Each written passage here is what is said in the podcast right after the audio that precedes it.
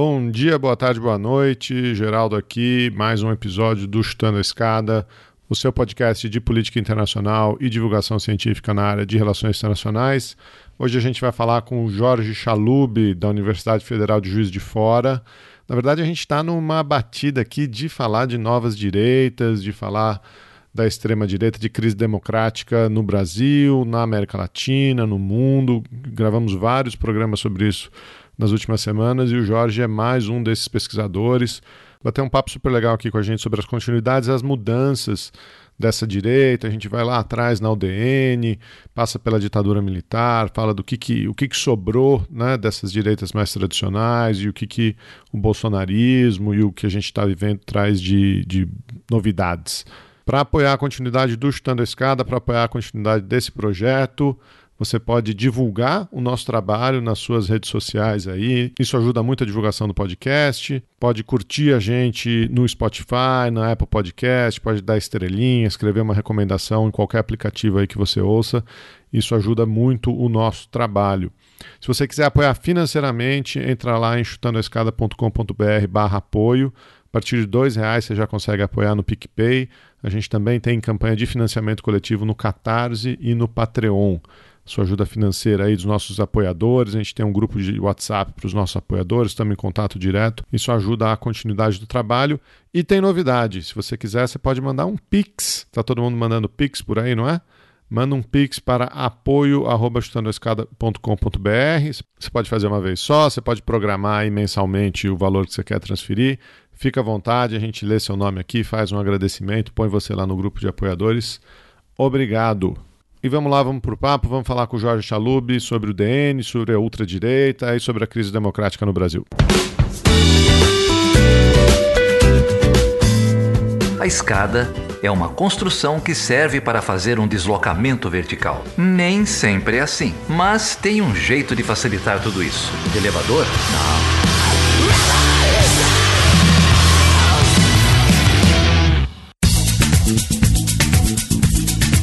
E aí, Carol, nós dois de novo aqui, a melhor dupla. De novo, do, dobradinha, hein? ou dá muito dupla. certo, ou nós somos os rejeitados dentro desse programa. Fala, vai lá, esses dois chatos aí. Mas a gente dá sorte que quando a gente grava, a gente pega uma galera da pesada, né? Pessoal, gente boa é. até. Não é diferente hoje, não é? Não, nem um pouco. Hoje a gente tem aqui o Jorge Chalub, que é professor. Ou Jorge Gomes, para o pessoal do Starbucks é. identificar o entrevistado. é isso aí, ele é professor adjunto do Departamento de Ciência Política da Universidade Federal do Rio de Janeiro e também é professor permanente do Programa de Pós-Graduação em Ciências Sociais da Universidade Federal de Juiz de Fora. Ficou tudo no Rio, né? Juiz de Fora também é meio, é meio carioca também, né? O pessoal de Minas vai ficar bravo aí comigo. Deve adorar. É, é, quem disse isso foi eu, viu? Não foi o Jorge. E aí, Jorge, obrigado por topar conversar com a gente, cara. Muito bom ter você aqui. Não, pessoal, eu agradeço. Isso quer dizer, Felipe, Carolina, uma felicidade aí conversando com vocês. Mas já começo protestando sobre Juiz de Fora sendo parte do Rio, entendeu? Porque senão não vou conseguir chegar lá tranquilamente. É, você não vai entrar mais no, no programa. Pergunta, né? você ia passar as férias no Rio? Quando você era criança? Eu, eu sou do Rio. Ah, você é do Rio. Ah, do Rio. Ele foi lá, ele foi na... profissionalmente, depois de de fora, gosto muito, mas lá é, eu vou, vou, defender até o fim, que é muito mineiro mesmo. Assim. Ele tá falando isso pra não ser descredenciado do, do programa, né? Por trair aí a cultura mineira. Eu sou um mineiro também em processo de é, formação, né? Eu vim de São Paulo, tô em Minas, tô em outra Minas, né? No, no Triângulo Mineiro. É, um, é outro mundo praticamente, mas também tô aqui buscando a minha a cidadania. Recentemente eu perdi muitos pontos porque eu disse que eu tinha enjoado de pão de queijo. E aí, aí eu tive que regredir bastante. Mas enfim. Bom, e eu morei em Minas cinco é anos. Mesmo, tem dois anos que eu voltei para São Paulo. É então Caldas, todo mundo né? se encontra aqui. Cal, não, Caldas Poços não. De Caldas. É, Poços de Caldas. Poços é, de Caldas. Tem Caldas em Goiás, eu é. me perdi um pouco aqui. Não, mas tem Caldas do lado de Poços de Caldas também. Ah, é? Ah, essa eu não sabia. Tem, é uma cidade pequenininha. Mais uma informação. Enfim, todo mundo se encontra Importante, aqui, né? né? Minas Todo o Brasil. É um grande centro do Brasil. Mas olha só, a gente tá fazendo piada aqui, mas o, o Jorge, ele tem uma produção bem robusta aí, muito interessante, Jorge, as tuas pesquisas. É, e, e eu queria te ouvir um pouco falar sobre elas, né? Tem livros publicados, a gente vai falar rapidinho sobre isso mais, mais adiante. Mas eu queria, antes de tudo, que você contasse um pouco aí da sua trajetória, como que é que chegou aí a, a, a crise da democracia brasileira na tua trajetória de pesquisa, né? É, conta um pouquinho pra gente, pra gente entender é, o contexto aí da tua, do teu trabalho como pesquisador e como docente. Não, legal, pessoal. Assim, na verdade, minha primeira área de pesquisa assim, na ciência política, nós chegamos na ciência política na pós-graduação, é, foi a área do pensamento político brasileiro, que eu mantenho como área importante para mim. E, assim, um tema da minha, tanto da minha dissertação quanto da minha tese de doutorado foi a UDN, foi o liberalismo no Brasil, na verdade era o tema, mas é o liberalismo no Brasil pensando muito a partir da UDN, e me incomodava na época é, uma interpretação que lia a UDN pela chave de um falso liberalismo, de algo artificial, só presente aqui. Eu queria, na verdade, argumentar em parte que fazia muito sentido interpretar o DN como liberal, que isso ajudava a explicar uma série de coisas, né? É, e isso é um tema ainda bem relevante do, da minha produção, a Ordem Democrática 46, 64 e por aí vai, né? O que acontece é que, digamos, o, o depois, quando estava acabando minha tese, né? Isso quer dizer, o país começou a entrar nessa loucura que ele está hoje, né? Dizer, ah, ótimo. Sei que você está reclamando. eu, eu defendi em 2015 é, minha tese e aí, 2015 foi quando, digamos, a gente começou a entrar né, no olho do furacão. É claro que tinha uma sensação de crise no pós-2013, mas, pô, 2014 é isso, né? É a esquerda ganha eleição, você tem uma sensação de que as coisas, ah, bem ou mal, estão retornando a uma certa normalidade desde 2002, os últimos anos. Mas é, o que rola depois é que você entra numa crise profunda que envolve o segundo governo Dilma, né? É tudo que vai, que vai chegar até 2016 e por aí vai. E, a princípio, eu comecei a ser demandado de falar, pô, você que estudava golpe de 64, que estudava, entendeu? E, é, esses golpistas da UDI da República de 46, quem é esse troço hoje? O PSDB? O, entendeu? É, quem é o Lacerda atual? Enfim, essas perguntas de analogias são sempre problemáticas mas que, enfim, se as pessoas estão fazendo isso paralelos, não sou eu que vou ficar corrigindo ninguém, né? E eu comecei a tentar pensar sobre isso. Enfim, é, recebi uns convites para tentar pensar o denismo, os sistemas populistas na época. E isso meio que abriu portas para tentar pensar um pouco as apropriações dessa tradição democrática brasileira e dessas linguagens políticas brasileiras, ao que eu estudava no campo do pensamento político há muito tempo, em uma chave mais contemporânea, sabe? Eu já acabo minha tese um pouco pensando isso. E aí, muito respondendo por convites, que em parte, em parte muitas vezes a gente faz, né? Ah, escreve para tal coisa, pô, o que você acha de mandar tal coisa para tal dossiê? Enfim, eu comecei a refletir um pouco sobre continuidades da história brasileira, mas também descontinuidades. E depois, em certo momento, conversando é, com um colega meu da Federal de Juiz de Fora, o Fernando Perlato, um cara que é sociólogo, historiador muito bom, parceiro de pesquisa, assim, é, conversando com ele, até ele sugeriu para um, uma Unbox a gente fizesse é, em 2015, estudasse uma série de intelectuais é, que então a gente chamava né, de nova direita, que estavam despontando aí, ocupando, a gente uma sensação muito vaga de que é, nos últimos anos, cada vez que a gente abria a Folha de São Paulo, tinha um novo intelectual de direita que a gente não conhecia escrevendo nela. E, então a gente falou, pô, a gente não viu nada sobre esses caras, bora estudar esses caras. Então a gente fez um artiguinho, quer dizer, uma apresentação no Unbox, que depois saiu na Insight Inteligência, em que em 2015 a gente começou a estudar isso. O Fernando me animou de continuar estudando muito, mas eu falei, pô, eu acho que esse troço dá um certo sentido em relação à minha tese, uma certa atualização que eu não fico vendo só continuidade, mas por outro lado eu acho que tem muita continuidade que ajuda a explicar parte das coisas. Então eu acabei caindo nesse tema dos direitos contemporâneos, da crise democrática e por aí vai. Enfim, eu mantenho outras agendas e isso passou a ser uma agenda importante para mim e eu acho que o mundo passou a se interessar muito por essa agenda, né? Isso quer dizer, é aquela coisa que você fala na mesa de bar, enfim, conversa com os alunos e muita gente se interessa e isso acabou sendo quase que uma é algo que eu fiz pensando muito menos do que, do que planejando. Uhum. Enfim, o pós-tese me levou um pouco para esse tema e nesse tema estou produzindo. Eu ainda acho que estou começando a produzir nele, por mais que esteja há 5, 6 anos. Eu demoro a sim, me sentir satisfeito em outros terrenos. Isso me demandou, bem ou mal, assim, que eu conhecesse uma outra biografia, que eu lidasse com um tema que é meio diferente de lidar. É diferente você lidar com o tema do República 46, que está tudo muito consolidado, de você lidar com um tema muito contemporâneo, em que as coisas estão se transformando o tempo todo, sabe? Cada um tem um desafio, tá bom? Porque lidar para trás também é um desafio que você tem que lidar, às vezes, com coisas consolidadas é um desafio. Mas enfim, aí eu acabei e eu ainda tô pensando um pouco nisso, já produzindo coisas, porque a gente meio que pensa produzindo nesse mundo atual, né? Mas enfim, eu ainda acho que eu tô ainda consolidando a maneira como eu vejo isso e tentando conversar com parceiros, com gente amiga sobre o tema e aqui conversando com vocês hoje. Legal, legal demais. O Chutando a Escada conta com apoio financeiro dos seus ouvintes. Para saber mais, acesse chutandoaescada.com.br barra apoio.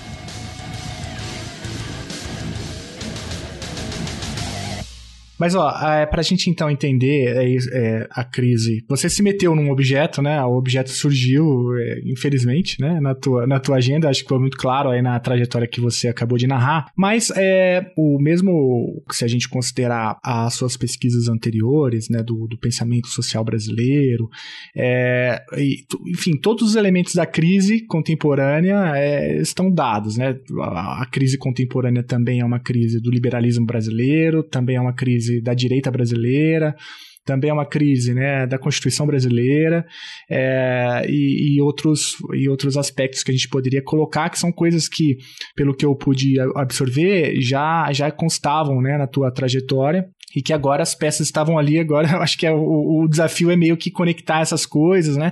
E o ponto é, é esse, né? A crise brasileira, e eu já transformando isso numa pergunta, é, é, ela, não, ela não, não, nasce, né? Não há uma geração espontânea, né? Em 2016, e aí que, por exemplo, leva ao golpe da Dilma Rousseff.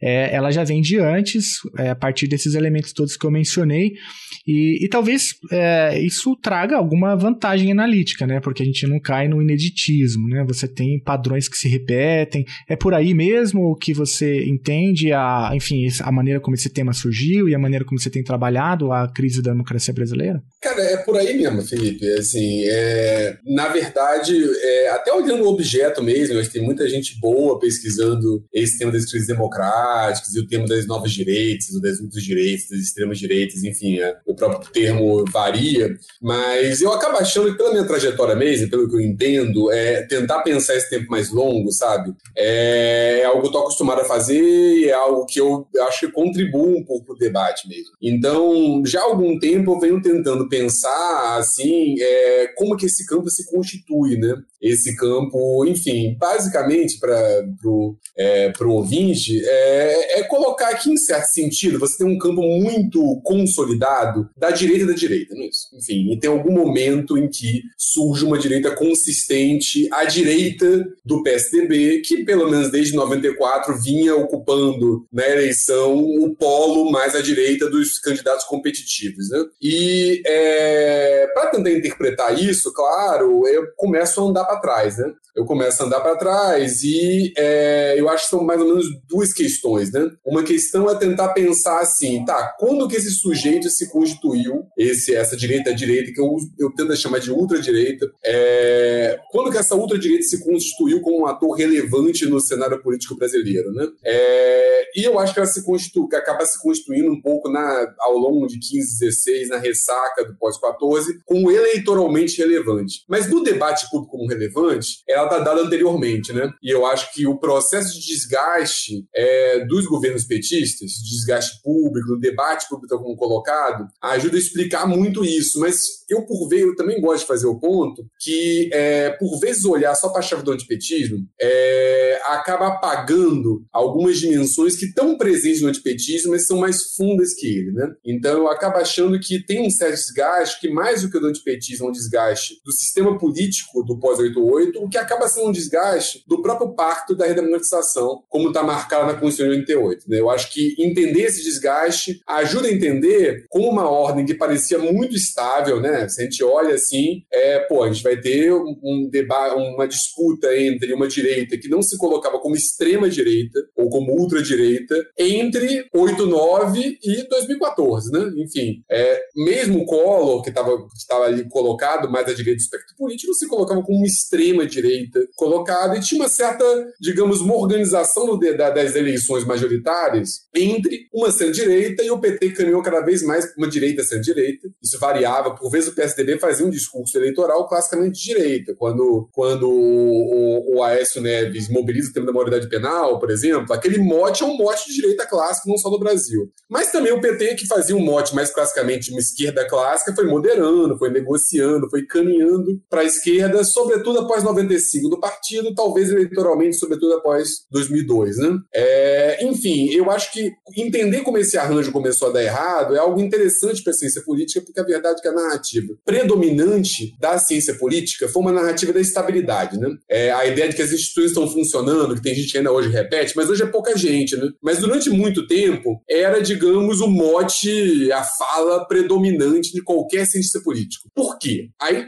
aí você fala, ah, porque eles estavam errados. Não é bem estar errado ou certo. Eu acho que esse discurso teve uma relevância. Em parte, parte meus colegas não gostam de colocar isso, eu acho que tinha um quê até de aposta política normativa mesmo, sabe? Pensando o que deveria ser. Sim. Eu acho que as pessoas queriam defender que a Constituição de 88 funcionava. Isso era importante mesmo, porque o discurso no mundo da ciência política, sobretudo de quem olhava de fora para o Brasil, era esse troço não vai funcionar. Esse troço, ah, pô, como assim? É, é, presidencialismo com um congresso com bando de partido, não vai funcionar. Talvez lá atrás, até olhando, tivesse até uma dose de razão, mas tinha toda uma biografia brasileira que ia falar, não, funciona. Cara, as pessoas estão conseguindo governar, tá elegendo presidente. Olha aqui, você olha para trás, sei lá, República de 46 que eu, que eu estudei. Tirando a eleição do Dutra, todas as outras tinham ameaça de golpe. Ah, não vai tomar posse, ah, teve voto ilegal, ah, vamos tomar. Nessa não. As pessoas perdiam a eleição e falavam, tá, beleza, odeio esse cara, mas vamos seguir eleitoralmente nesse ponto, né? Agora, a verdade é que, em certo momento, ao longo dos governos petistas, você vai aumentando uma temperatura do debate público em que chegou um certo momento que não se sabia mais se o problema era o PT ou a ordem política que permitiu o PT chegar ao poder, se era o PT ou se era um problema muito profundo é, na nova República, na República de 88 e por aí vai. E eu acho que entender um pouco, digamos, a erosão desse sistema é entender como ele abriu brechas, e essas brechas foram exploradas, sobretudo pela direita, isso é outra questão,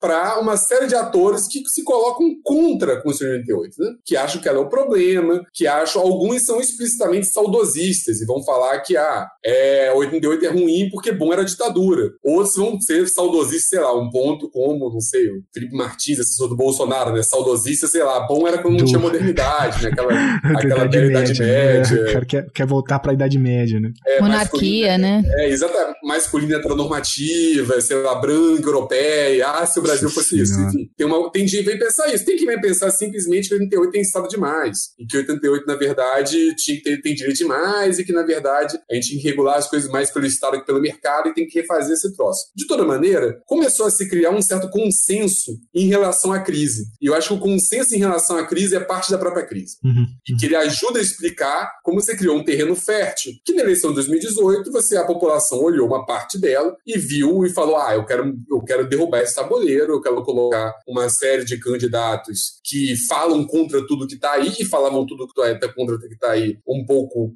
um pouco não, muito e profundamente por uma ultradireita, por uma direita muito extremada, por uma direita que é isso, queria voltar à ditadura, defendia a tortura publicamente, por aí vai. O que, e eu acho que tem uma parada interessante que é legal a gente pensar, que se traz continuidades em relação a temas da nossa história, sabe? É, tem motes do bolsonarismo, são motes clássicos da direita brasileira. Defesa, questão da segurança pública, mote clássico. Defesa da família, mote clássico. Defesa de uma certa tradição. Um uso do patriotismo. Tudo isso é continuidade.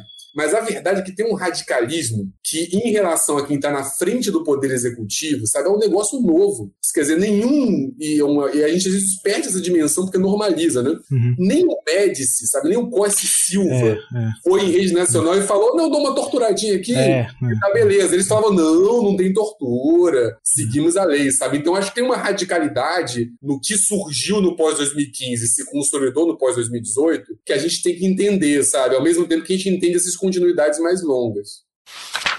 Eu queria resgatar um pouco o que você falou no início sobre o DN, e acho que vale explicar, né, já que você traça em alguns momentos esse paralelo, o que, que é a União Democrática Nacional e, como objeto de estudo que ela representa para a direita, para a gente poder fazer esse gancho com essas discussões que a gente vai, vai dar sequência agora, né? Ah, não, é, legal, não, ó, ó, ótimo, Carol. É, assim, eu, o que eu tento colocar é que, sei lá, que eu muitas vezes penso ou utilizo um conceito de linguagem política, que é. Mas o que, que eu quero pensar quando estou pensando em linguagem política? É um pouco assim, o nosso repertório político, quer dizer, as palavras que a gente usa, os hábitos que a gente tem, eles são construídos ao longo do tempo, né? Isso quer dizer, claro que eles não são sempre os mesmos, que eles não são estáveis. Mas, enfim, é, existe um, uma certa pedagogia histórica, sabe? É, de longa duração, em que a gente vai construindo um repertório, sabe? É, e nesse cenário, eu acho que a UDN é muito relevante para a compreensão do repertório de longa duração da direita brasileira. É um certo uso de uma linguagem moral muito carregada, o que não é uma especificidade brasileira, tudo bem? Quer dizer, a linguagem moral é, é uma linguagem, a centralidade da moral na política é um mote clássico das direitas do século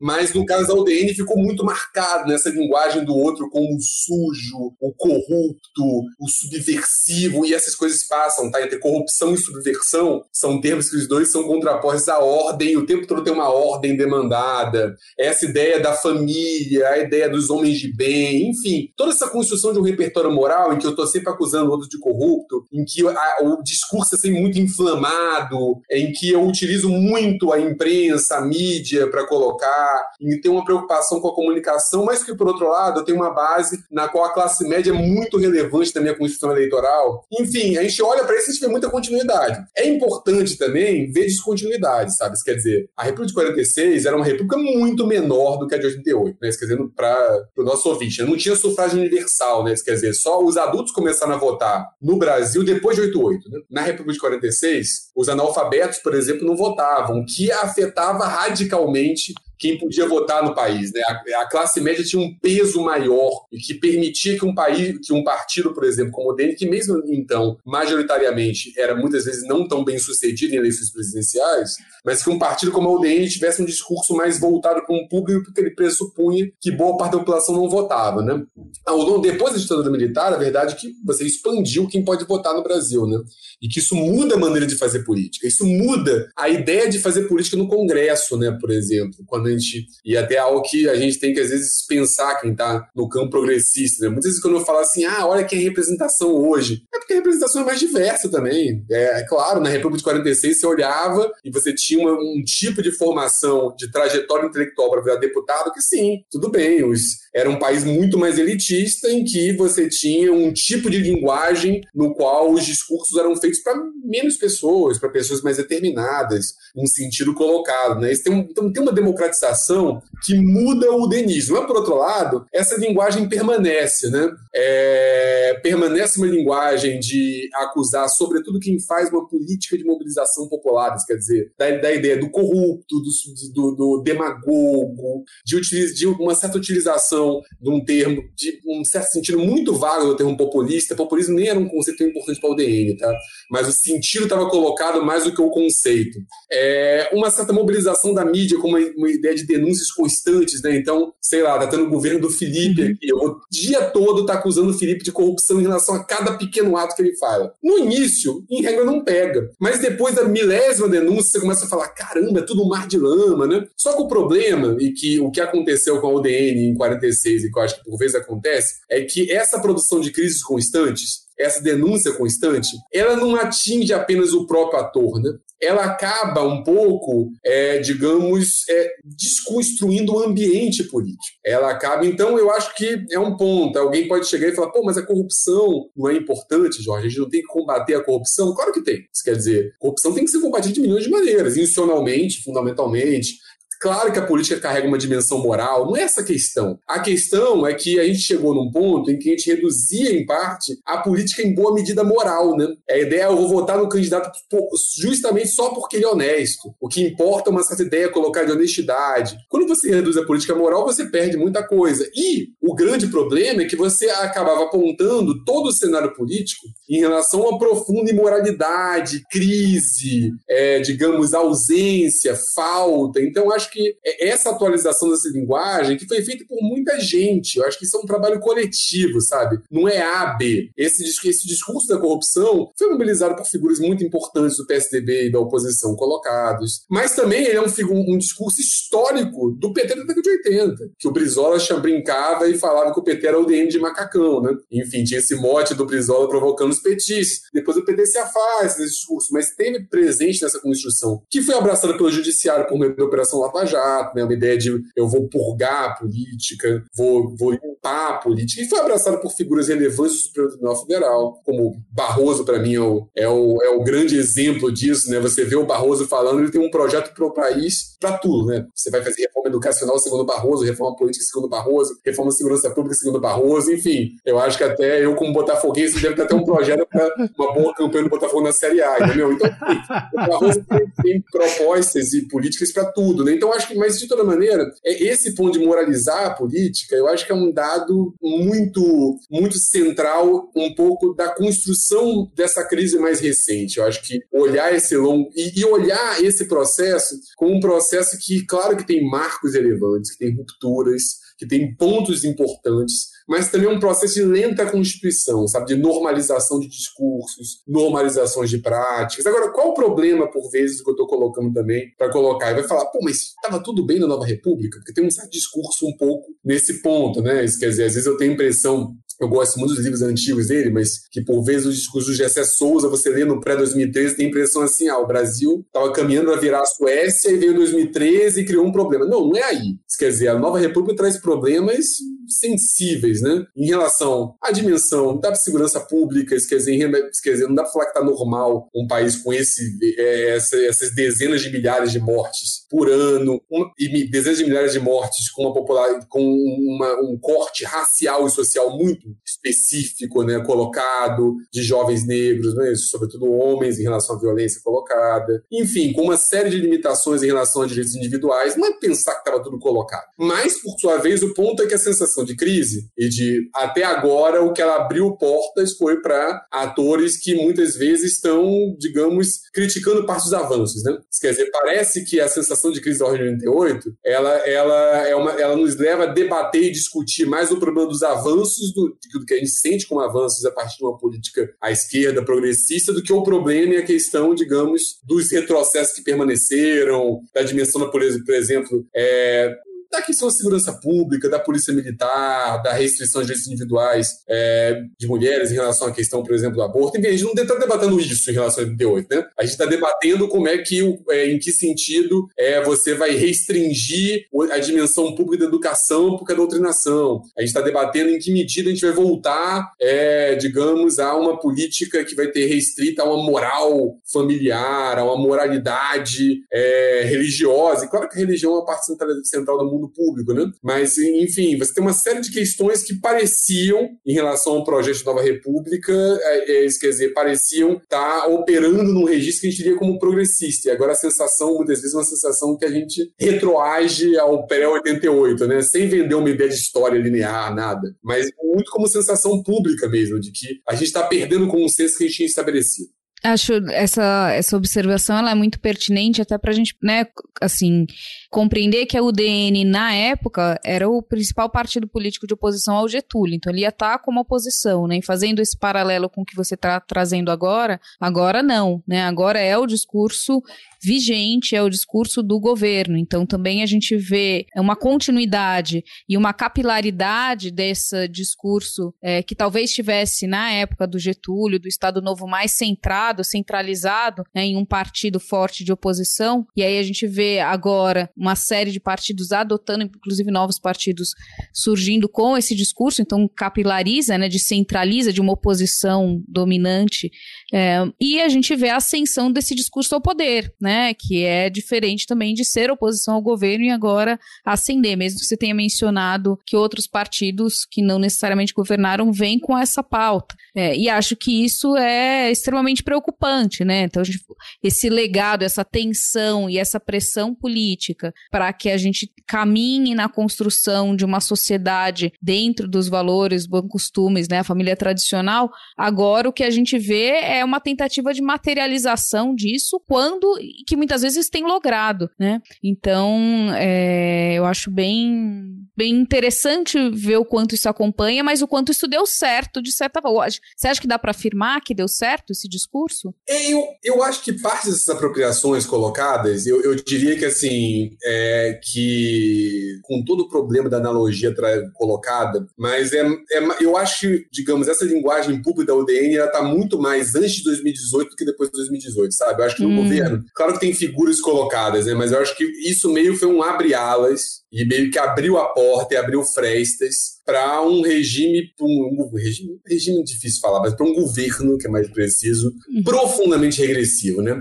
E eu acho que esse governo profundamente regressivo, ele, ele abre portas para outras, digamos, outros monstros, é, assim, é até muito piores, e mais complicados, digamos, da nossa trajetória do pensamento político. Quer dizer, a gente está vendo o integralismo voltar à ordem do dia, né? Enfim, colocado uma, uma linguagem integralista, colocado uma linguagem explicitamente fascista, né? Isso quer dizer, ah, o governo Bolsonaro ele é fascista? Olha, não, não tem um regime fascista no Brasil. Mas ele, muitos atores do governo Bolsonaro utilizam uma linguagem política que é identificada com fascismo histórico. Ah, você está utilizando fascismo de qualquer maneira. Não, não estou. Te fala exatamente o que coloco. Uma certa idealização da violência, uma certa idealização de pequenas milícias paraestatais, é, o desejo de construir, digamos, instituições identificadas com você que são paralelas às instituições oficiais, uma certa ideia de nação encarnada no chefe, né? Quando uhum. Bolsonaro fala eu sou a Constituição, isso é um mote classicamente fascista. Quando ele fala para mobilizar as pessoas se armar armarem isso, uma certa mobilização de pequenos grupos armados, tudo isso é fascismo histórico. E a gente não tinha uma isso não, essa perspectiva,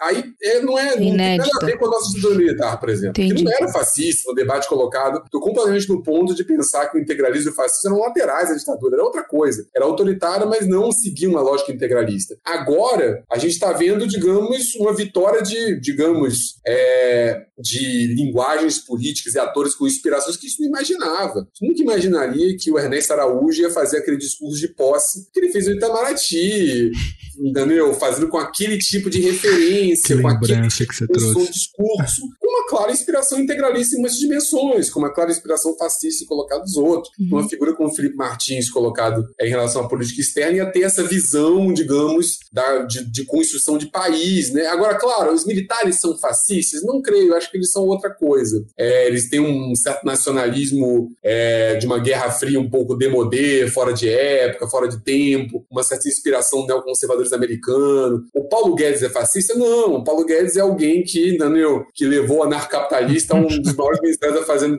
de fazenda do mundo, é um delírio. Agora, tem esse, esses, essas linguagens, me parecem, é, que foram, elas encontraram espaço por um certo esgarçamento do debate público, que aí ele foi muito denista. Mas assim como a UDN fez, digamos, colaborou fundamentalmente para 64 e depois meio que sai de cena, eu diria que se eu fosse fazer uma analogia histórica, com todos os limites em relação à analogia histórica possíveis, é meio parecido, sabe? Uhum. Você pode ter até um aqui e ali que colocaram, mas eles se sentem meio desconfortáveis, sabe? Uhum. É, tem um desconforto colocado, digamos, mesmo em relação a figuras que eram de uma direita tradicionalíssima, né? Uhum. Exemplo, Ronaldo Caiado, governador de Goiás, não é esse? O presidente da UDR, na União Democrática Ruralista, na Constituição de 88. É uma direita clássica, não é isso? Colocada. O Caiado se sente desconfortável com o Bolsonaro, né? Porque ele fala, não, eu sou médico, não dá pra, não, não dá pra usar mais. Entendeu? Tem uns certos pontos de traquejo de uma direita histórica construída no pós-88, mas mesmo vinculada à ditadura militar, na qual o Bolsonaro destoa, né? Porque o Bolsonaro tem uma dinâmica, muita gente já falou isso nessa metáfora, é da ideia do porão, né? É o que vem de fora desse ponto. É uma linguagem que é, é uma linguagem que muitas vezes está mais à direita do que a nossa direita histórica. Não apenas em relação ao nosso direito de 88. E claro, que pega franjas de uma tradição de extrema-direita, de ultradireita brasileira, né? E aí a UDN, para mim, é muito mais quem permitiu que isso surgisse do que a marca do governo, né? Porque eu acho que é, tem muita coisa, inclusive em relação à própria construção do discurso, que os udenistas teriam um completo horror em relação ao governo, por mais que, claro, tem linguagens e pontos que permanecem como repertório. É bem legal, assim, eu vou recomendar então que quem quiser aprofundar no tema tem a, a, a dissertação, né, de a sua dissertação de mestrado, fala sobre o udenismo, a, a, tese também, né, de doutorado, também trabalha com, com o denismo, mas eu, eu vou tentar aqui dar uma, uma é, organizada, pelo menos na minha cabeça aqui no, no, no, debate, aí você me fala se eu estou entendendo tudo errado, né, ou, ou, se eu conseguir capturar alguma coisa. Porque, veja, a gente está falando de crise no Brasil, né, pós-88, o marco ali a princípio era o, o, impeachment que leva ao Bolsonaro, enfim, é, é quase uma crise permanente, né, mas o, a sensação de crise, para usar um termo que, o, que você trouxe, Jorge, era de 2015, né, no pós pós já havia uma sensação de crise é, e, e, a gente começa alguns alguns voltam em 2013 tá essa crise permanente brasileira.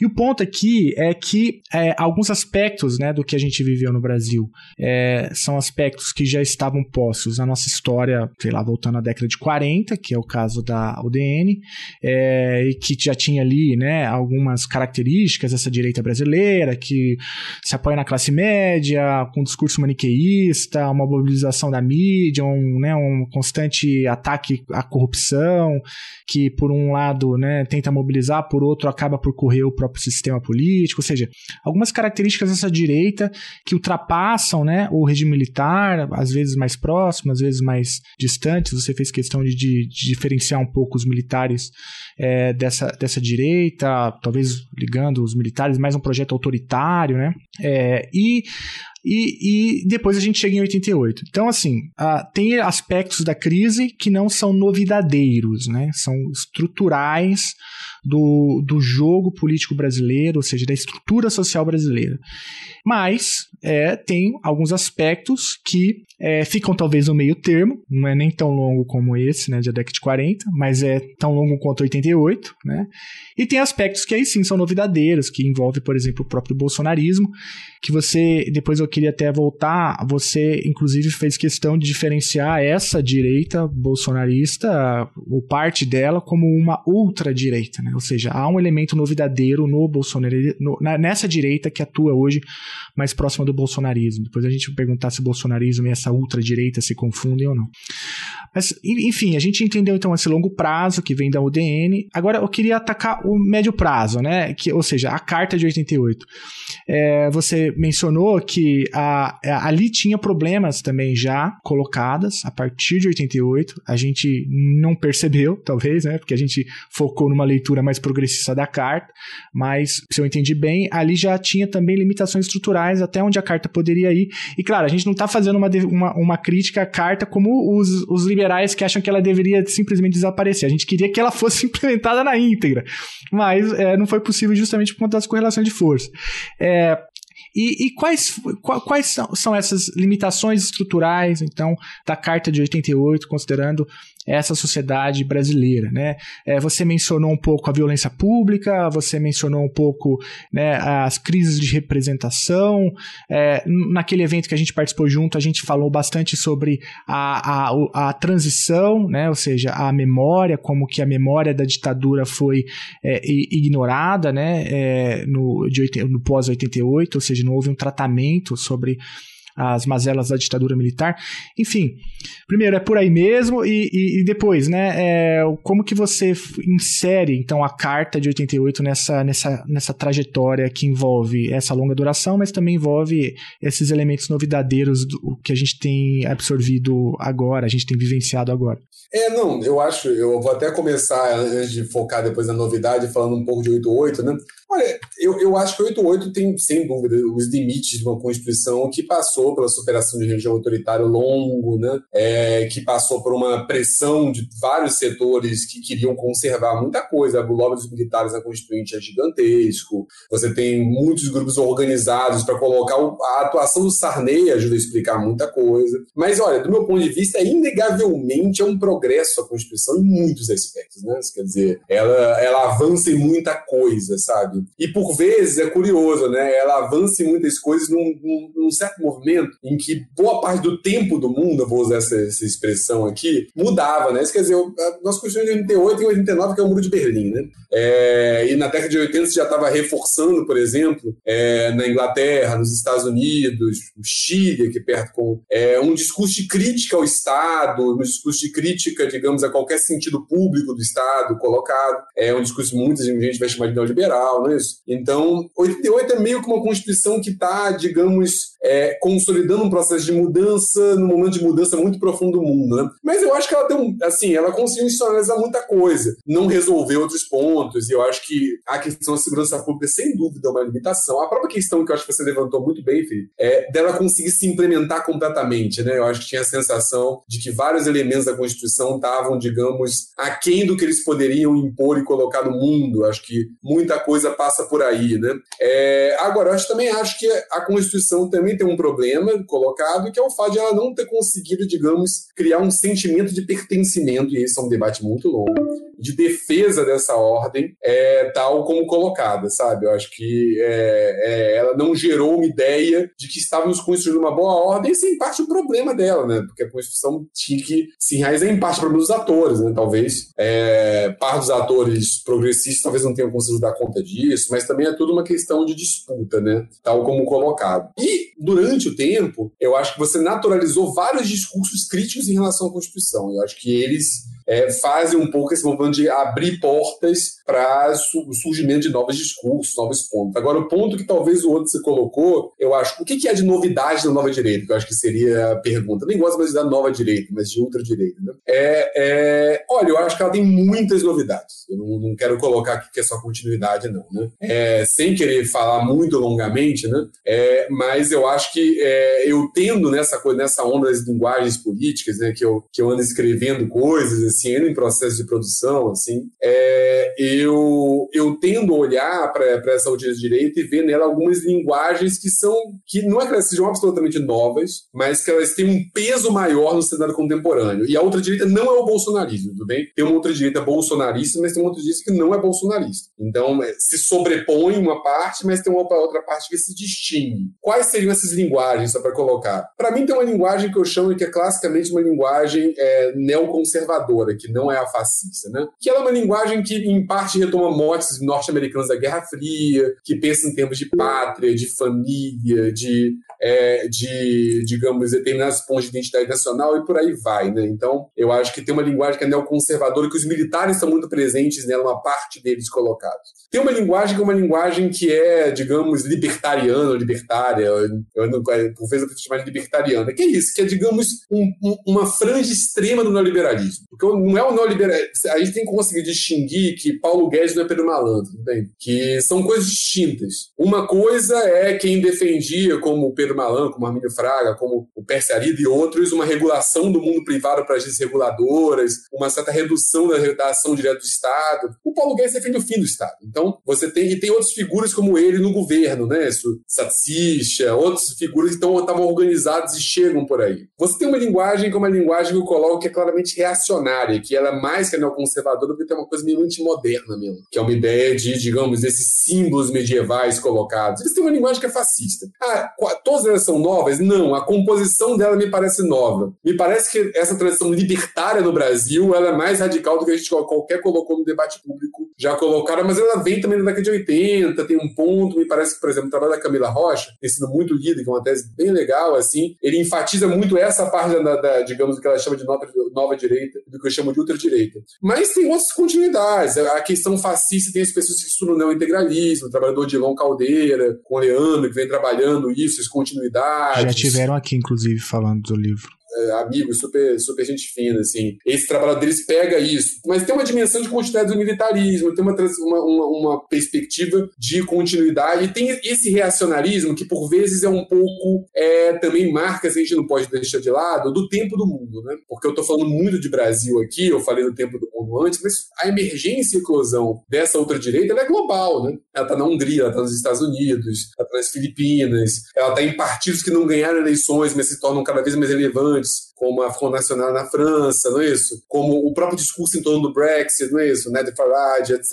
Várias dessas figuras estão ganhando força, então tem uma onda global de desconfiança em relação à ordem do pós-89, que não é só brasileira, né, que a gente coloca. O que me interessa, na verdade, muitas vezes, nesse ponto, é pensar um pouco a especificidade brasileira em, ponto, em, em torno de mundo, de mundo mais amplo, né? Pensar a temporalidade da Constituição de 88, pensar as formas de apropriação de linguagens políticas históricas nossas, pensar como esses discursos são muitas vezes saem dos intelectuais e constituem certos sensos comuns que são apropriados em eleição, que movem, constituem eleitores e por aí vai, né? Enfim, e é um ponto que eu acho que eu estou dialogando com muita gente, tem parceiros dessa pesquisa que eu, que eu coloco, tem frentes que ela está ainda organizando, né? Mas eu acho que a, a novidade está aí, mas não é simples ver, ah, a novidade é tal ponto. Não, essa novidade passa não apenas por uma agenda nova, mas passa por intensidade dessa agenda, passa pela composição da coalizão colocada. Enfim, o meu ponto é que eu acho assim, essa ruptura que veio em relação a um certo Pacto de 88 veio para o esgarçamento dele e veio retomando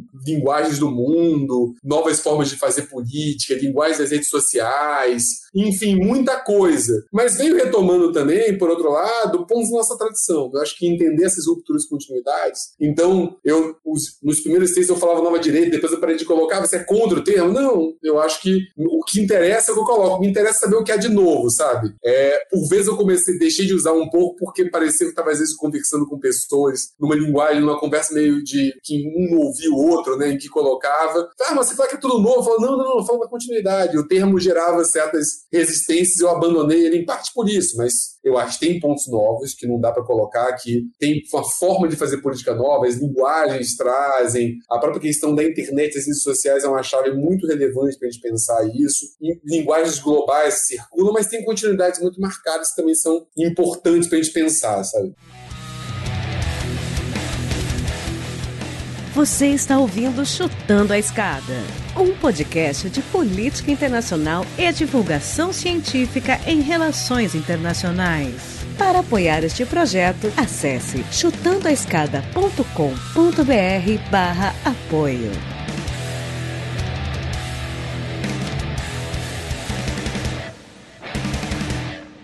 eu queria pegar esse gancho com essa dimensão internacional, né? Você Sim. falou bastante de entender, acho que seria uma direita híbrida, no sentido que ela vai beber dessas várias fontes e, e fazer essa mistura inusitada nesse sentido, né? Porque a gente não tem um precedente igual, então. Mas, de qualquer forma, tem é, elementos internos, obviamente, mas você mencionou o quanto isso dialoga com movimentos análogos em outros países, né? E é interessante que esse movimento do Brasil, por um lado, é influenciado ou até é, estimulado ou legitimado pela existência de outros movimentos, né? Como o próprio, uh, o próprio Trump, mas você mencionou aí, né? Hungria, Polônia, assim vai. Mas a nossa capacidade de influenciar essa onda nesses países, obviamente, que não, não é, é não tem grande valia, né?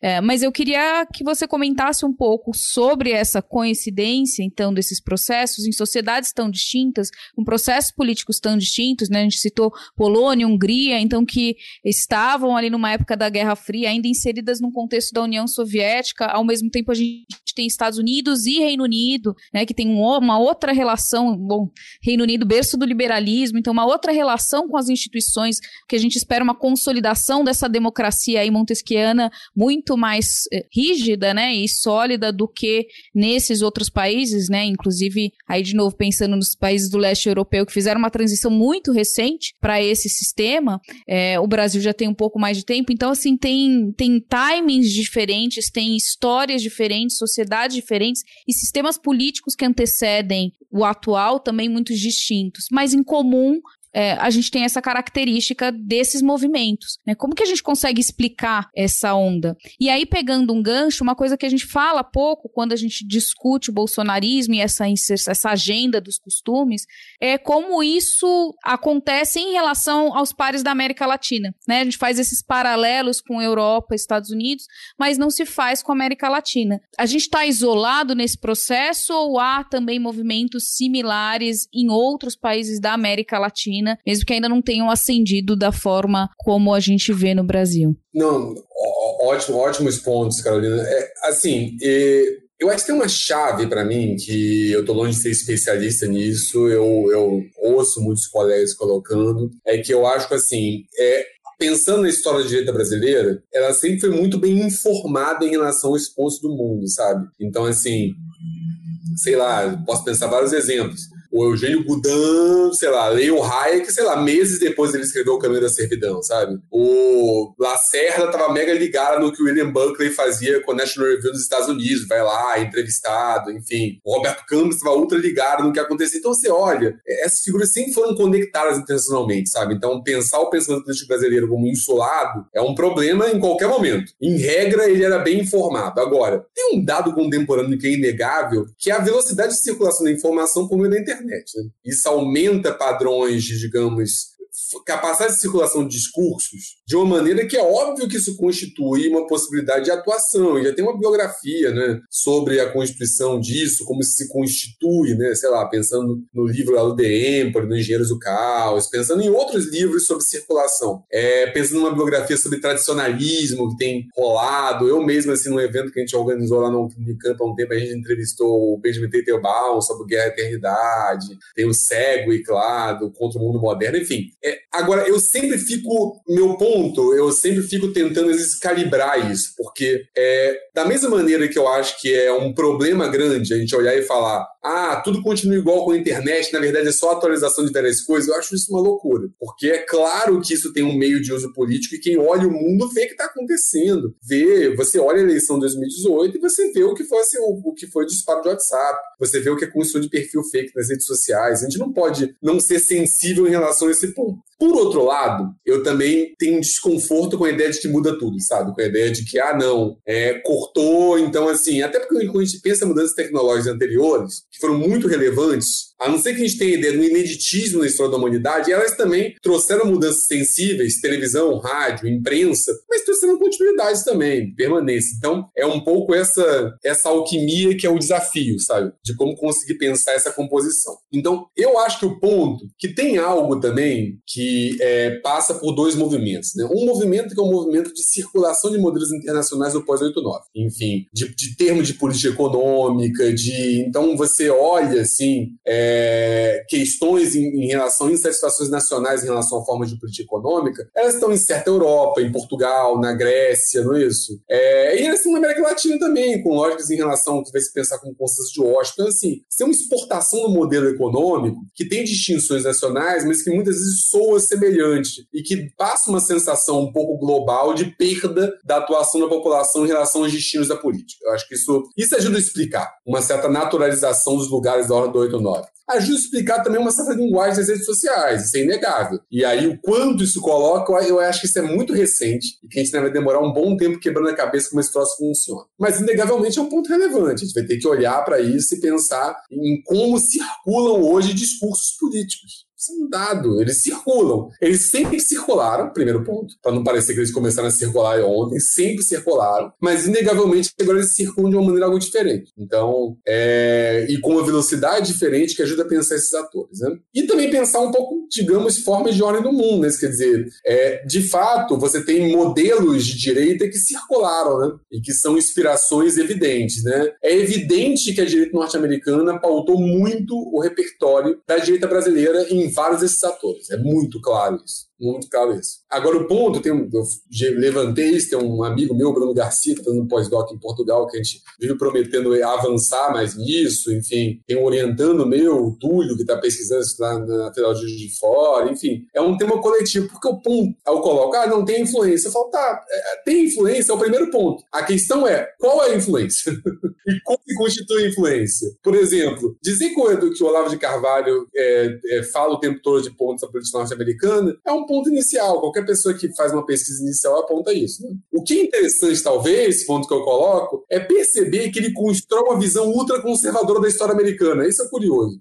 O curioso é perceber que os Estados Unidos do Olavo de Carvalho são os Estados Unidos meio que pensado como a pátria do conservadorismo, né? não como a pátria do liberalismo. É pensado como o lugar da terra, da tradição, do cristianismo, da religião. Né? Isso é muito interessante, porque isso ressoa com imagens que nós já construímos sobre nós mesmos, né? com motes clássicos. Então, por vezes, e, e por vezes, eu acho que a gente tem pontos e pesquisas, não quero ficar colocando, mas a gente vai ter que cada vez mais afinar esses termos mais genéricos, sabe? Então, assim, cada vez mais dizer assim, ah, liberal na economia, conservador nos costumes. Beleza, isso é o ponto é legal que a gente tenha percebido isso. Muita gente fez esse trabalho, tem muitos trabalhos bons sobre isso. Só que cada vez mais é chegar, o que é ser liberal na economia? Ah, é ser neoliberal. Ah, neoliberal é tudo bem, diz muita coisa. Neoliberal aponta para muita gente, entendeu? É, a gente tem que começar a entender como liberal aponta para muita gente. A gente vai ter que começar a refinar esse discurso, entender que tipo de uso da tradição é esse, entender que tipo de leitura é isso. E para isso, a gente vai ter que debater com biografia gringa, mas também filtrá-la. Porque muitas vezes a gente funciona, isso é parte de uma lógica colonial mesmo, é, que é acho ator gringo e ponto. Isso vai explicar o Brasil. Não, não vai.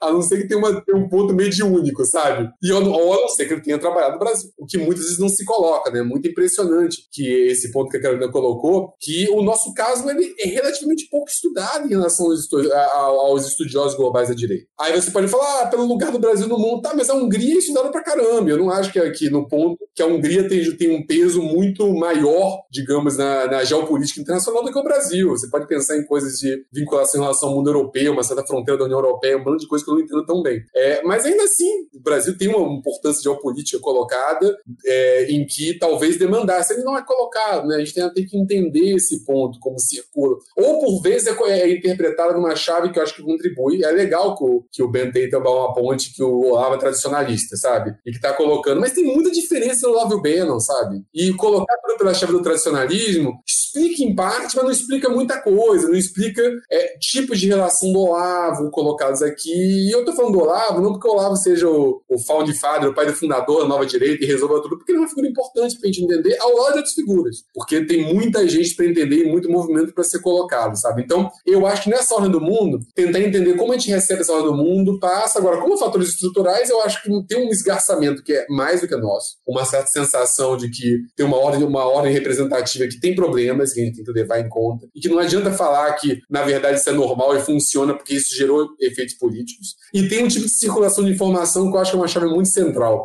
Entender como as pessoas leem as coisas, né? Entender como elas se apropriam as coisas, como essas coisas circulam, né? E eu, isso é uma agenda coletiva. Uma agenda que, de, que muita gente vai levar por muito tempo, digamos assim. Cara, você tocou em muita coisa interessante, assim, é, eu teria aqui muitas perguntas a fazer, é, só um detalhe, é, o, o Jorge citou agora rapidinho o livro do Benjamin Teltman, né, que é o Guerra pela Eternidade, e que é um livro que tem sido muito lido. Mas, mas enfim, eu queria citar outro livro, né, que é o livro que o próprio Jorge é, ajudou a organizar, junto com o Bernardo Bianchi, o, a Patrícia Rangel e o Frieder Wolff que é um livro que foi publicado ano passado, chamado Democracy in Brazil, Collapse and Regression, um livro publicado pela Routledge, né? É, eu vou deixar a descrição no, no aí do, os dados do livro na descrição do episódio para quem quiser se aprofundar. Esse é um livro bem, bem interessante e aliás até o conceito de ultra é, ultradireita aparece, né, no, no livro. O conceito de neoliberalismo aparece também no livro, uh, e, e, o recorte é justamente esse, né, que pega os limites da, da Constituição de 88, passando pela pela queda, né, da queda não, golpe, né? Vocês colocam como um impeachment controverso, né? A gente prefere o termo golpe em 2016 e, e até a eleição do, do Bolsonaro. E, e, nesse livro você escreve um capítulo com o Pedro Luiz Lima, né, que, que aí eu acho que faz uma coisa que você estava dizendo agora há pouco, né, que é preciso mergulhar um pouco mais, é, porque a gente mobiliza às vezes conceitos muito amplos, né, que generalizam, explicam muito, mas também generalizam muito como é a ideia do conceito do neoliberalismo ou da extrema-direita, né? É, e aí você estava dizendo, inclusive, o, o, as cacofonias, né? As dissonâncias que existem quando a gente tenta fazer a transposição de conceitos que foram pensados em outro lugar para tentar entender a realidade brasileira. Mas esse capítulo, é, eu, eu passei os olhos aqui, vocês mergulham na discussão, ou seja, específica da, do combate à corrupção, né? E como que essa ultradireita dentro de um contexto é, de reformas neoliberais, né, vão é, atuando né, para, em última instância, contribuir para uma erosão da, do sistema político brasileiro. Dá para dá falar que é por aí? O que, que, o, que, que o capítulo traz é, de, de interessante para esse debate dentro dessa, dessa discussão que a gente tem, tem feito aqui? Aliás, o livro inteiro, né? Eu recomendo. Eu estou citando esse capítulo justamente porque o autor está aqui, mas ele é organizador e, e de todo o livro e, e, todos esses temas, né, Jorge? É, boa parte deles que a gente está trabalhando aqui tem capítulos ali é, é, aprofundando e eu, eu gosto inclusive da estrutura do livro justamente por isso, né, que você vai segmentando por temas e mergulhando, por exemplo, tema como a cidade, como a religião, entre tantos outros. Mas voltando para o seu capítulo corrupção, como que a gente até falou, né, você citou em algum momento a Lava Jato e tal. É, o, que você, você poderia dizer para a gente sobre isso? É, não, aí só pro, pro, ponto, eu também falo golpe, tá? Para mim, colocado é porque o, li, o, livro, o livro é um livro coletivo, né? Então a gente sim, tinha. Eu imaginei. Nem são os organizadores, mas a gente tinha, na verdade, que dar conta de um, de um arco. Mas no capítulo tá golpe. Eu, eu falo golpe 2016 e defendo o termo, por mais que talvez recentemente eu acho que até esse debate do golpe não golpe ele, ele, ele tem uma relevância, mas eu acho que ele não tem mais a mesma relevância colocada. Mas, assim, me coloquei muito publicamente no, no é, digamos, na revista, que eu publico blog na internet, até vai aproveitar fazer um. Já que você falou do livro, eu vou ficar aqui, que a revista escuta, quem quiser legal, se doar, que a gente organiza e coloca. É, eu escrevi um artigo por que chamamos golpe. Então, assim, eu, eu coloco completamente isso. É, é e é, nesse capítulo, a ideia do livro, na verdade, até eu tenho que colocar, né, foi um projeto, é, ele acabou sendo lá fora, porque foi um debate que o Bernardo Bianchi, na verdade, começou a organizar, ele foi o grande propulsor do livro, ele, ele é pesquisador lá no Instituto Mark Bloch em Berlim, ele organizou um debate lá é, na Universidade de Livros de Berlim com isso, e foi um pouco, nem todos os autores participaram, mas ele, ele colocaram lá, a gente começou esse debate foi um longo processo, a Patrícia colocou muito, o Frieder ajudou muito. É, e um pouco o mote, o interesse do livro como um todo, e que, no que a gente convergia, é, era a ideia que a gente não queria nem interpretar a redemocratização pela chave, digamos, de algo que estava errado desde o início. Isso quer dizer, era uma chave que eu acho que até o Pedro que mobiliza muito esse conceito, uma certa ideia de esgotamento já, já determinado, sabe? Isso quer dizer, ah, você tinha um mal pela redemocratização democratização, nem também interpretar pela ideia da normalidade. Né? Isso quer dizer, como entender? Então, bem ou mal, a gente acaba mobilizando muito esse conceito de desdemocratização, que é o mote do livro, que é a ideia de que a gente está tendo uma uma guinada autoritária, né? Quer dizer, uma redução democrática, mas que é falar, ah, não, então vivemos só no autoritarismo. Não, né? A gente tem uma transição colocada, que é aquele cuidado de tentar não jogar o bebê fora com a água do banho, mas também um cuidado de não abrir mão da perspectiva crítica. Enfim, esse era o mote do livro em todos os pontos. Eu acho que nisso os autores estavam, por mais que tivesse uma discordância, golpe no golpe, ele submeteu isso para todo mundo, né? É, é, é, tinha um ponto claro em relação ao guinada autoritário e uma, uma lógica de democratização, tal como colocada, sabe? Eu acho que isso é um ponto muito claro. E no caso meu capítulo com Pedro, até um ponto, isso é uma pesquisa que a gente fez, né, é, é, tentando pensar um pouco a imaginação do Brasil de alguns autores que a gente chama de juristas políticos, né? Quer dizer, a gente pegou, estudou uma série de manifestações da mídia do, do Moro, do Barroso, do Deltão Dallagnol, quer dizer, o Barroso surgia por esses discursos, já mobilizei aqui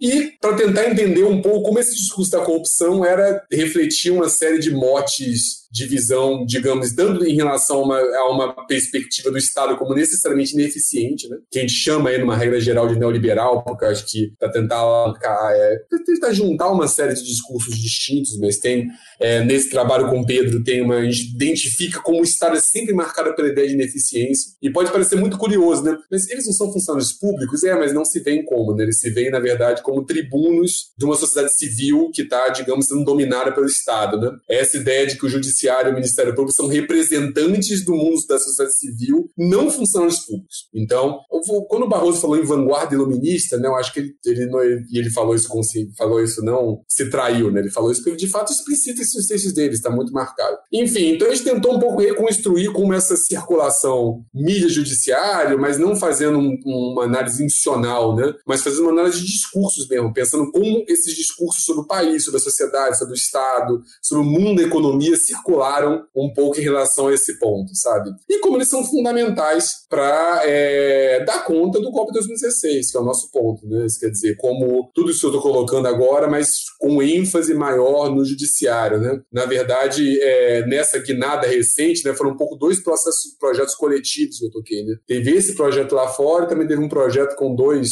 colegas organizadores de Fora, o Fernando Perlato, que já falei aqui, e o João Dulce, que a gente fez também um livro sobre crise democrática brasileira, que era Nova República em Crise, em que, na verdade, eu fiz um outro artigo com o Pedro, que a gente pega uma outra parte da pesquisa, isso ficou muito grande. A gente dividiu, e também um livro com uma ideia parecida, que é uma ideia de tentar um pouco dar conta de, de dessas várias dimensões da crise, da, da nossa crise democrática contemporânea, né? É, que é um ponto que, o que torna esse ponto tão, digamos, presente presente, né? Enfim, eu organizei lá de colegas um, um evento sobre direitos ano passado que era para ser presencial na Unicamp, mas acabou sendo virtual, lá da Camila Rocha, do Sávio Cavalcante, do André Kaiser. É... E a gente ficou brincando que todo mundo chegava, mas faltou direitas e. A gente falava, cara, porque esse troço é um fato social total, né?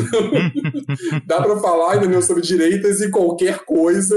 Então, por mais que tenha sido, sei lá, um número de meses completamente insano que só o início da pandemia justifica isso, e aquela disposição no início da pandemia de fazer lives incessantes, que agora tá todo mundo cansado, mas assim que no início tinham lives atrás de lives, enfim, só aquele início da pandemia justifica. Por mais que a gente tenha feito uma infinidade de mesas, sabe? É para dar conta e acabar naquele conto famoso do Jorge Luiz Borges sobre o mapa de Buenos Aires, né? Quer dizer, você vai fazendo um mapa que se aproxima da cidade de Buenos Aires, mas o verdadeiro mapa de Buenos Aires é do tamanho da cidade de Buenos Aires, né? cortando ponto. Não tem como, é, tá, tá, tá, tá, digamos, transbordando de tal maneira o discurso que a gente tem que lidar com isso. Mas, enfim, voltando ao capítulo, só para não perder, os dois, digamos, os dois livros se organizam pela ideia de crise, é, os dois pensam um pouco esse processo de uma erosão, de uma crise, de uma lógica desdemocratizante, mas também sem abrir mão para ideias de que a gente ainda tem coisas de 88 que estão aí de pé, né? Que eu acho que é fundamental para pensar teoricamente, mas para pensar também politicamente, né? como a nossa intervenção no mundo, né? Enfim, é, para isso, não perder e não dar de barato também que tudo foi embora, né? Enfim, até para conseguir lutar pelas coisas, a gente tem que reconhecer que algumas delas estão em pé, desmazeladas, a própria universidade, né? Enfim, é um ponto que é uma coisa que, da maneira que se estabeleceu um pós-88, é um ganho que a gente colocou, tá aí afligida, atacada, mas tá de pé. Falar que se perdeu tudo também é, é jogar fora com água do banho, né? Então, os motes são um pouco esse. Nesse caso, é, esse discurso é, sobre a corrupção, esse discurso desse esgarçamento, passa muito por essas figuras que, naquele contexto, eram figuras absolutamente centrais da nossa crise democrática. Né? Talvez voltem a ser de outra maneira, né? Mas estavam colocadas, né? É, mas o que é até um ponto interessante, o pós-2018, a posse do Moro como ministro da Justiça, essa trajetória, por mais que eles possam voltar eleitoralmente, a verdade é que eles perderam um certo lugar de ambiguidade, que é um pressuposto do nosso texto, né? O pressuposto do nosso texto é que é, é colocado que um pouco a gente sempre teve uma história de juristas na política no Brasil, dos bacharéis, um ponto, mas a verdade é que a gente sempre teve um judiciário fraco institucionalmente e que 88 era um pouco o encontro de dois processos, né? um fortalecimento institucional do judiciário e agora um retorno desses juristas, mas que falavam muito mais na mídia que nos autos. Né? Você entende mais a atuação do Moro quando você vê as entrevistas dele, as falas públicas dele, ou você entende mais o Barroso quando você vê as milhares de conferências que ele deu nos mais diversos lugares ao longo desses anos, talvez quando você vê os votos dele, né? são votos mais técnicos, fechados, não tão explícitos. Né? Então, essa ambiguidade né, do, do juiz, do promotor, do jurista, que é que fala nos autos, mas está falando o tempo todo na mídia. Né? Algo que passa pela, pela, pela limpas, que passa por coisas que gente boa está estudando, mas que chegou aqui de uma maneira avassaladora e é um, um elemento que a gente não pode não entender, tanto do golpe de 2016, que é central. Você não entende o golpe de 2016 se você não entender a ação de muitos juristas, do Gilmar não deixando Lula ser preso, não deixando Lula é, é, assumir o ministério, depois é, do tipo de tolerância em relação quando Lula foi preso, é, a divulgação da ação no Palocci, enfim, é uma temporalidade fina que se a gente for reconstruindo factualmente mesmo, é, é impressionante. A reconstrução factual é impressionante. Até nesse texto com o Pedro, a gente faz uma mini reconstrução factual no início do texto, pensando que era um público estrangeiro, tão não tão conhecedor é, da política brasileira, que quando você narra os fatos, as pessoas ficam impressionadas. Fala assim: olha, a Federação de Indústrias botou um pato amarelo gigantesco na maior avenida do país para falar sobre corrupção. Esse fato, a gente naturalizou esse fato, mas esse fato narrado para alguém que não conhece a realidade, você fala, um pato amarelo é um pato amarelo gigantesco. Você mostra uma foto, a pessoa fica impressionada, porque a gente naturalizou, olha, um ministro do STF impediu que a presidente nomeasse um ministro, mas por que ele podia? Não, com base numa divulgação de uma gravação ilegal. Ilegal é para um juiz. Juiz da Suprema Corte, não, de uma comarca local, de Curitiba, uma capital brasileira. Então, assim, tem fatos que, quando são narrados com um pouco de distância, e que a gente se acostumou a ouvi-los, eles por si só são muito eloquentes do grau de profundidade da crise, sabe? Por vezes, eu acho que daqui a um tempo, a gente vai ter uma sensação que é parecida com, sei lá, hoje é 10 de novembro, né? Para fazer uma homenagem. 10 de novembro é o dia do, digamos, do contragolpe do lote, né? Em 55. Quando a gente narra aquilo, é um pouco um ponto, sabe? Ah, pena boa do Lacerda, pega um navio, o navio vai, sai pela Baía de Guanabara, entendeu? É, Café Filho sai, Nereu Ramos, Carlos Luz, enfim, você circulando aqueles nomes e você fala, caramba, o que era o Brasil nessa época? Né? E você fala, é, o que é o Brasil em 2015, 2016, como aquilo foi produzido por coisas que são de uma linguagem muitas vezes que beira o surrealismo. Eu queria te perguntar, eh, eh, já que tá todo mundo, a gente tá num clima aqui geral em 2021 com muito medo de 2022, né? O ano passado a gente queria que acabasse logo, esse fica um resquício de assim tentar sobreviver até dezembro para acordar em 2023 de preferência. E eu queria ver se você consegue ou, né, projetar um pouco o que que a gente pode esperar do ano que vem, como você vê esse cenário que se desenha ou que ainda não está bem desenhado, mas de uma eleição, do próprio papel do judiciário, né? A gente já está vendo agora um certo embate, recentemente a questão dos precatórios, mas como isso pode se desenhar no ano que vem e quais são os atores e que jogo a gente deve ver acompanhar dessa ultradireita, mas também desse movimento com essa tradição udenista, será que isso volta? Né, você mencionou aí o Moro, é, que de certa forma traduzia isso na forma do judiciário, mas esse discurso, né? É, e agora entra na, na figura de um candidato também, você já mencionou com muito menos prestígio, né? Mas de qualquer forma a gente vê a, resistência ainda de algumas figuras nesse sentido que vem inclusive para se contrapor ao governo, né? Então firmando novamente essa oposição. Mas queria que você desenhasse um pouco esse cenário é, do ano que vem para a gente se preparar. É, eu só falo isso para vocês e pro ouvinte que eu errei todas as previsões desde 2013, tá? Todas, todas, assim, eu não acertei. Então, assim, não tenho nenhum tipo de ponto. Achei que 2013 não ia desgastar tanto meu da Dilma, depois quando chegou num ponto em que ela perdesse a eleição, isso eu errei até menos. Não, mas a gente mas vai depois... pelo oposto, entendeu? É... Você fala, vai para a direita, aí exato, a gente pensa exato. que o cenário vai ser o da esquerda. Achava que não ia ter golpe em 2016, 2000, durante uma boa parte do tempo, depois, claro, quando chegou perto de abril, eu achava que ia ter, mas minha primeira aposta, não, vai governar até o fim, achava que o Bolsonaro não ia ser eleito, então assim, só Por que você não está só... na XP, né? Você está é, na academia. Exatamente. Na academia a gente se permite. é, mas, mas, o, mas o ponto central é que eu acho que assim, tem uma, eu acho que é, antes de fazer qualquer previsão é fundamental que a gente reflita sobre a dificuldade de fazer previsões, né? Uhum. Que eu acho que isso é um pouco a razão do nosso cenário de crise. Né? Claro. Né? E razão de um ponto que, assim, e que a gente falou do judiciário, isso é um dado absolutamente central, né? A partir do momento em que é, o Aécio, ao questionar a eleição, abre aquela caixa de Pandora do questionamento de resultados eleitorais, a verdade é que é, se rompeu algo que não é simples de se reconstruir. Né? A legitimidade eleitoral é uma legitimidade muito fina. Né? Ela tem uma lógica de naturalização desse procedimento que, uma vez que você abre essa porta, muita gente pode colocar. A atuação do judiciário de impedir que o Lula fosse candidato em 2018 é algo, um candidato que liderava as pesquisas, é algo profundamente grave sobre qualquer aspecto. Né? A gente não pode colocar isso. E você trouxe mais mais do que isso, você trouxe uma lógica para o cenário político, que é a lógica da instabilidade, da instabilidade total. Eu acho que o Bruno Vanderlei Reis, da FMG, fala isso muito bem. A partir do momento, quando ele, ele não está falando exatamente o que eu estou falando, mas ele está falando muito melhor do que eu, sobre financiamento eleitoral e como você gerou uma certa criminalização do financiamento eleitoral, de modo que qualquer ator político poderia ser acusado de algum crime e retirar de eleições no Brasil por parte do judiciário. Quando você está nesse cenário, é mais ou menos entendeu? É, você está num jogo de futebol em que qualquer jogador de um time pode ser retirado do time pelo juiz que resolve dar um cartão vermelho por uma falta que ele fez em algum lugar ao longo do jogo, sabe? É um sinal de instabilidade total. Como você vai prever o que vai acontecer? Como é que eu vou prever que tal jogador vai fazer o gol no, no jogo de futebol se ele pode tomar um, um, um, cartão vermelho a qualquer momento? É um pouco o cenário que a gente construiu, né?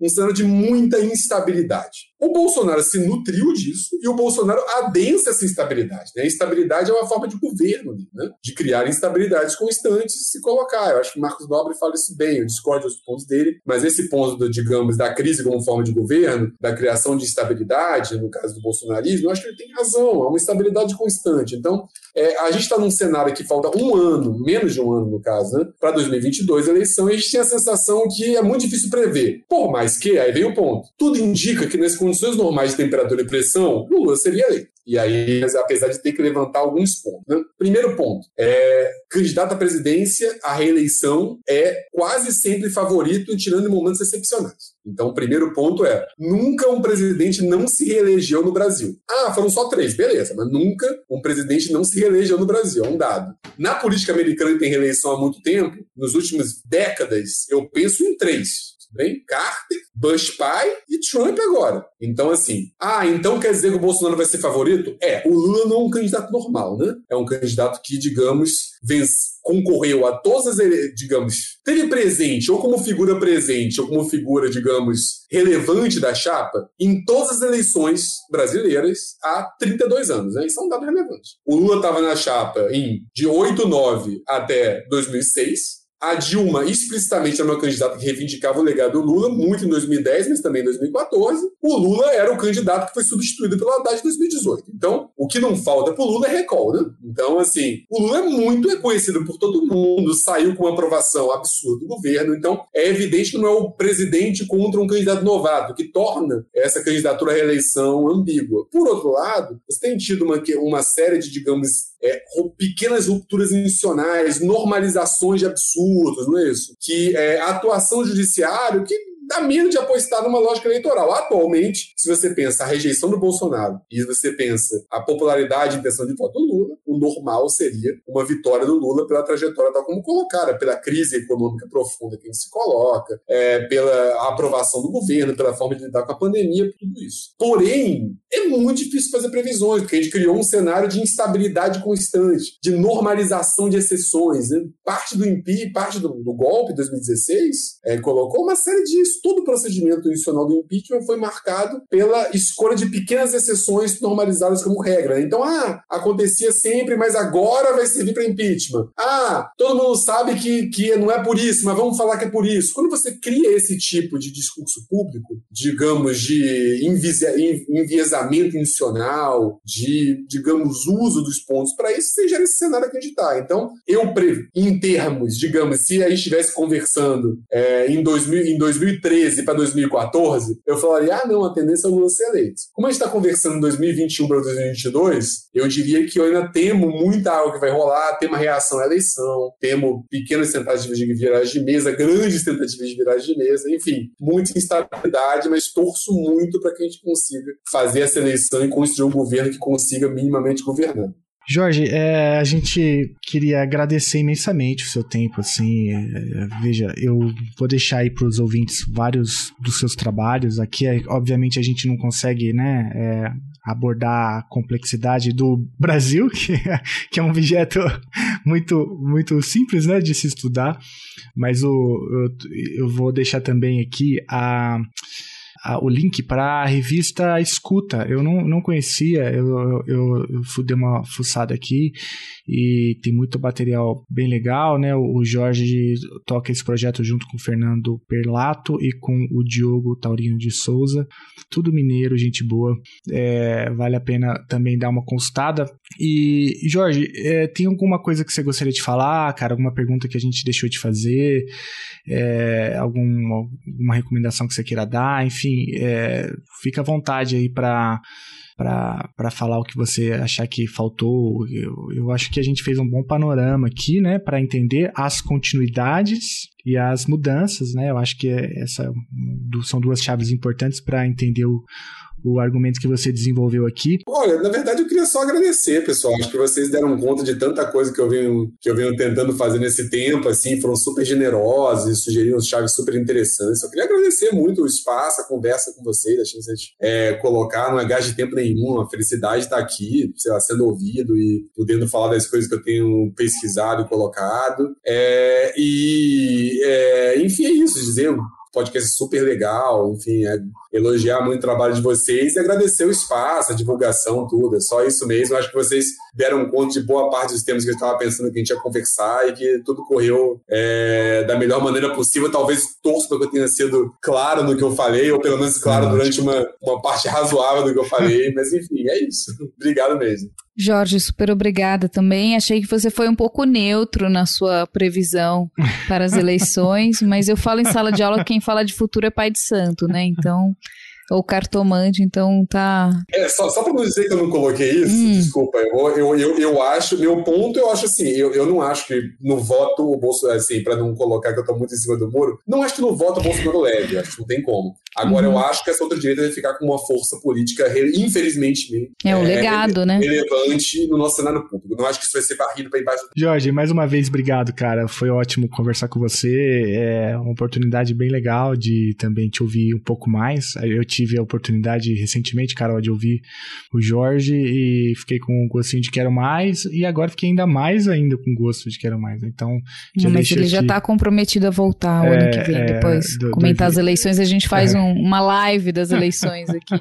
Resultados sendo apurados, a gente vai ao vivo. E aí a gente, claro, coloca, a gente coloca a previsão dele e, e, e pergunta. Jorge, super obrigada, né? Quem gostou aqui, acho que todo mundo gostou, então a gente vai colocar os links também para seguir seguirem, para comprarem os livros, lerem os artigos, seguirem a, a página e volte sempre, a casa é sua. Foi um prazer conversar com você.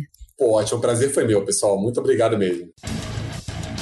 Você acabou de ouvir mais um episódio do Chutando a Escada. Para apoiar, acesse chutandoaescada.com.br barra apoio.